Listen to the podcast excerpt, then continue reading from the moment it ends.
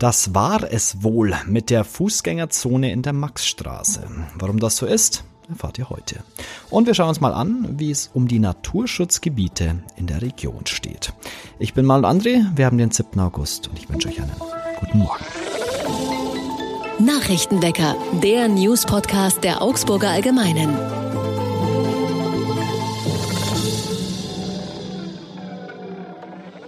Und das sind unsere Augsburg-Nachrichten. Das war's mit der autofreien Maxstraße. Das Verwaltungsgericht hat dem Antrag zweier Anlieger gegen den Verkehrsversuch stattgegeben. Bis Mitte August muss die Maxstraße wieder für Autos freigegeben werden. Die Stadt Augsburg habe den Verkehrsversuch nicht ausreichend begründet, so das Gericht. Die Stadt kündigte am Freitag an, gemäß der gerichtlichen Frist spätestens in zwei Wochen wieder Autos in die Maximilianstraße zu lassen. Wie man jetzt mit Sitzmöbeln und Bepflanzung dort umgeht, sei noch offen. Die Koalition von CSU und Grünen bedauert das abrupte Ende. Oberbürgermeisterin Eva Weber sagte am Freitag, der Versuch sei ein richtiger Schritt gewesen. Sie hätte sich gewünscht, nach einem Jahr eine Bewertung vornehmen zu können. Sie sagt, insofern finde ich es sehr schade, dass durch die Ungeduld Einzelner uns diese Möglichkeit genommen wurde. Hier hätte ich mir persönlich mehr Mut und auch mehr Offenheit gegenüber neuen Ideen gewünscht. Vor dem Verkehrsversuch in der Maxstraße galt in dem Bereich Tempo 20. Dies wird spätestens am 18. August wieder so sein. Offen ist, wie viele der 40 Stellplätze wieder zur Verfügung stehen werden, beziehungsweise ob es überhaupt welche gibt. Baureferent Steffen Kercher erklärt, die Verwaltung werde sich anschauen, welche Schlussfolgerungen man aus den vergangenen drei Monaten ziehen könne und den Stadtrat informieren. Am morgigen Dienstag findet wieder das Augsburger Friedensfest statt. Als Zeichen des Friedens teilen sich die Menschen an der Friedenstafel mitgebrachte Speisen. 20 Jahre gibt es nun schon die große Friedenstafel auf dem Rathausplatz und seit einigen Jahren auch immer mehr kleine Tafeln in den Stadtteilen, wie diesem Jahr etwa neben Oberhausen auch in Hornstetten, Göggingen und Hochzoll.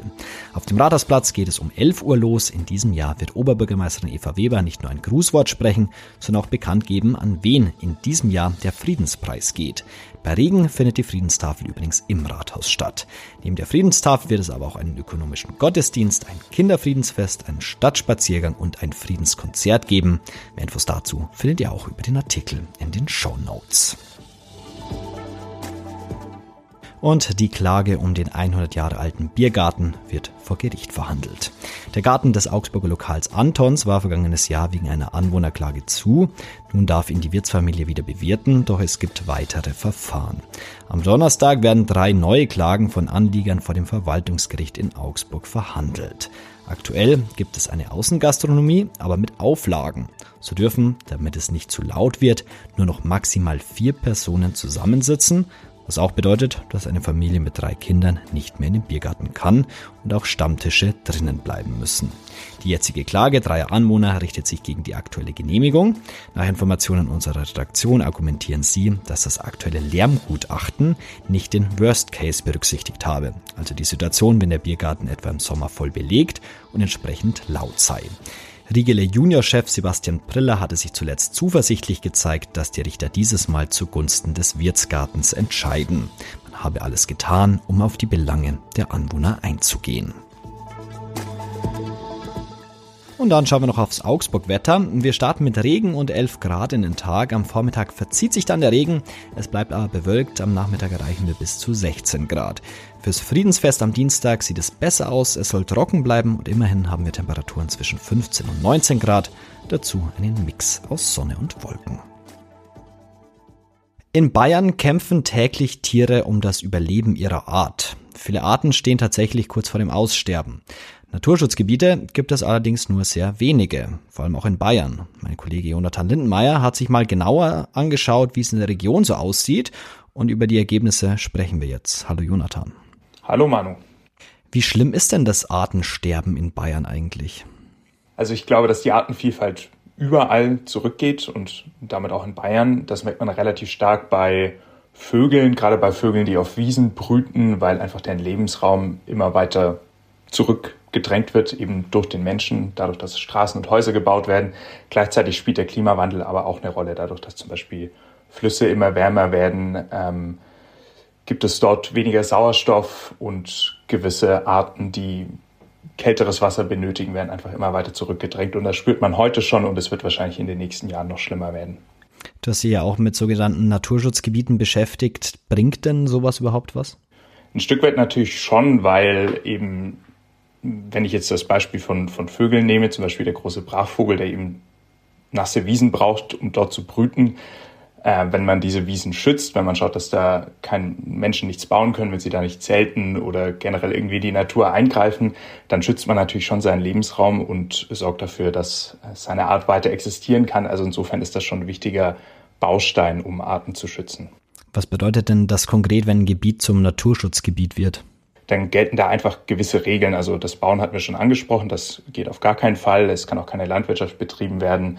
Aber auch wenn ich da jetzt äh, wandern gehen würde, dürfte ich dort nicht jagen, nicht fischen, ähm, keinen Müll liegen lassen, keine Blumen pflücken, sondern die Natur muss wirklich so belassen werden, wie man sie vorfindet. Wie steht denn Bayern grundsätzlich da bei den sogenannten Naturschutzflächen?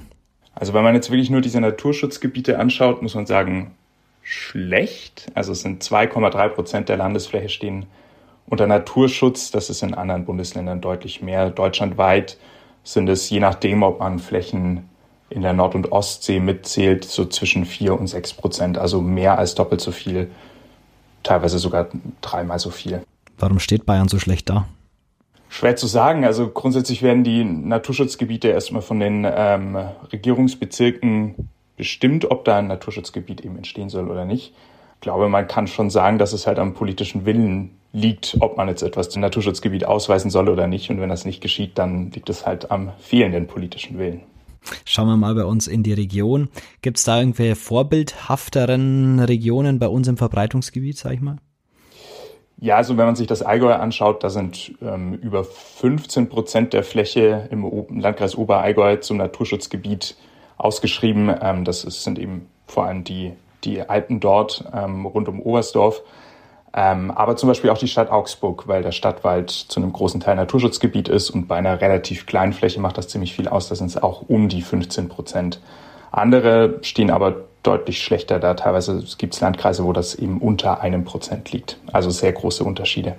Du hast dir also die komplette Region mal genauer angeschaut. Gibt es für dich so ein persönliches Fazit, wo du sagst, da könnte man noch mal ein bisschen nacharbeiten? Ich persönlich war eigentlich schon fast ein bisschen verwundert, dass äh, es bei uns in der Region so wenig ist, weil wir doch eine eher ländliche Region sind und man annehmen dürfte, dass hier doch ähm, viele Orte gibt, wo das in Frage kommt, Wälder, Wiesen, Moore, ähm, wo man, glaube ich, schon denken könnte, dass man da ein Naturschutzgebiet errichten könnte, um eben die Natur dort zu schützen. Aber letztlich äh, konkrete Vorschläge machen kann ich, glaube ich, nicht. Dein Artikel mit den ganzen Karten aus unserer Region, wo man schön hin und her schieben kann und sich mal anschauen kann, wo wir in der Region Naturschutzgebiete haben, den findet ihr in den Show Notes. Danke dir fürs Gespräch. Danke, Manu. Und auch das solltet ihr heute noch wissen. Die Überschwemmungen im Süden Österreichs haben mindestens ein Menschenleben gefordert. Laut Augenzeugen war eine Person in einen Fluss gestürzt, sie konnte nur noch tot geborgen werden. Auch das Nachbarland Slowenien kämpft weiter gegen die Folgen schwerer Unwetter an. Nach einem Dammbruch musste ein Dorf evakuiert werden. Und es war eines der bisher größten internationalen Treffen zu Russlands Krieg in der Ukraine. Bei Gesprächen in Saudi-Arabien nahmen unter anderem Vertreter aus EU, Deutschland sowie etwa aus Indien, Brasilien, Südafrika und der Türkei teil. Diplomaten sagten am Rande der Gespräche außerdem, dass ein weiterer möglicher Friedensplan im Umlauf sei. Und zum Abschluss müssen wir heute mal über nicht so ganz schönes Thema sprechen. Ferienzeit hast ja für viele Urlaubszeit und immer wieder kommt es leider vor, dass Menschen Tiere aussetzen, weil sie einem zur Last geworden sind. Genau das hat die Autobahnpolizei Aalhorn am Freitagnachmittag vermutet, als sie dort auf der A1 in der Nähe von Bremen eine 20 Zentimeter lange Schildkröte auf dem Beschleunigungsstreifen gerettet hat. Die Polizei vermutete, dass das Tier bewusst ausgesetzt worden sei. Einen Tag später hat sich aber die Besitzerin gemeldet und eine tief tragische Tiergeschichte erzählt. Denn Kalle, so heißt ihre Schildkröte, lebt nicht alleine, sondern mit einer Partnerin. Allerdings scheint das nicht der Himmel auf Erden für beide zu sein. Es gebe Beziehungsprobleme zwischen den beiden und Kalle sei deshalb ein notorischer Ausbrecher. Bei früheren Ausflügen sei Kalle aber immer in der Nähe geblieben. Daher sei die Besitzerin jetzt erstaunt gewesen über die weite Strecke, die das Tier dieses Mal zurücklegt habe. Die Besitzerin versprach, dass es künftig solche Ausbrüche nicht mehr geben solle. Also ich will der Besitzerin da jetzt auch keine Vorwürfe machen. Vielleicht sollten auch einfach nur die zwei Schildkröten gemeinsam eine Paartherapie machen. Ich glaube, das wäre das Sinnvollste. Auf jeden Fall war's das äh, für heute mit dem Nachrichtenwecker. Danke fürs Zuhören und danke an Jonathan Lindenmeier fürs Gespräch. Ich wünsche euch einen guten Start in die Woche. Am Dienstag ein schönes Friedensfest in Augsburg und dann hören wir uns am Mittwoch wieder. Bis dahin. Ciao Augsburg. Nachrichtenwecker ist ein Podcast der Augsburger Allgemeinen. Alles, was in Augsburg wichtig ist, findet ihr auch in den Show Notes und auf augsburger-allgemeine.de.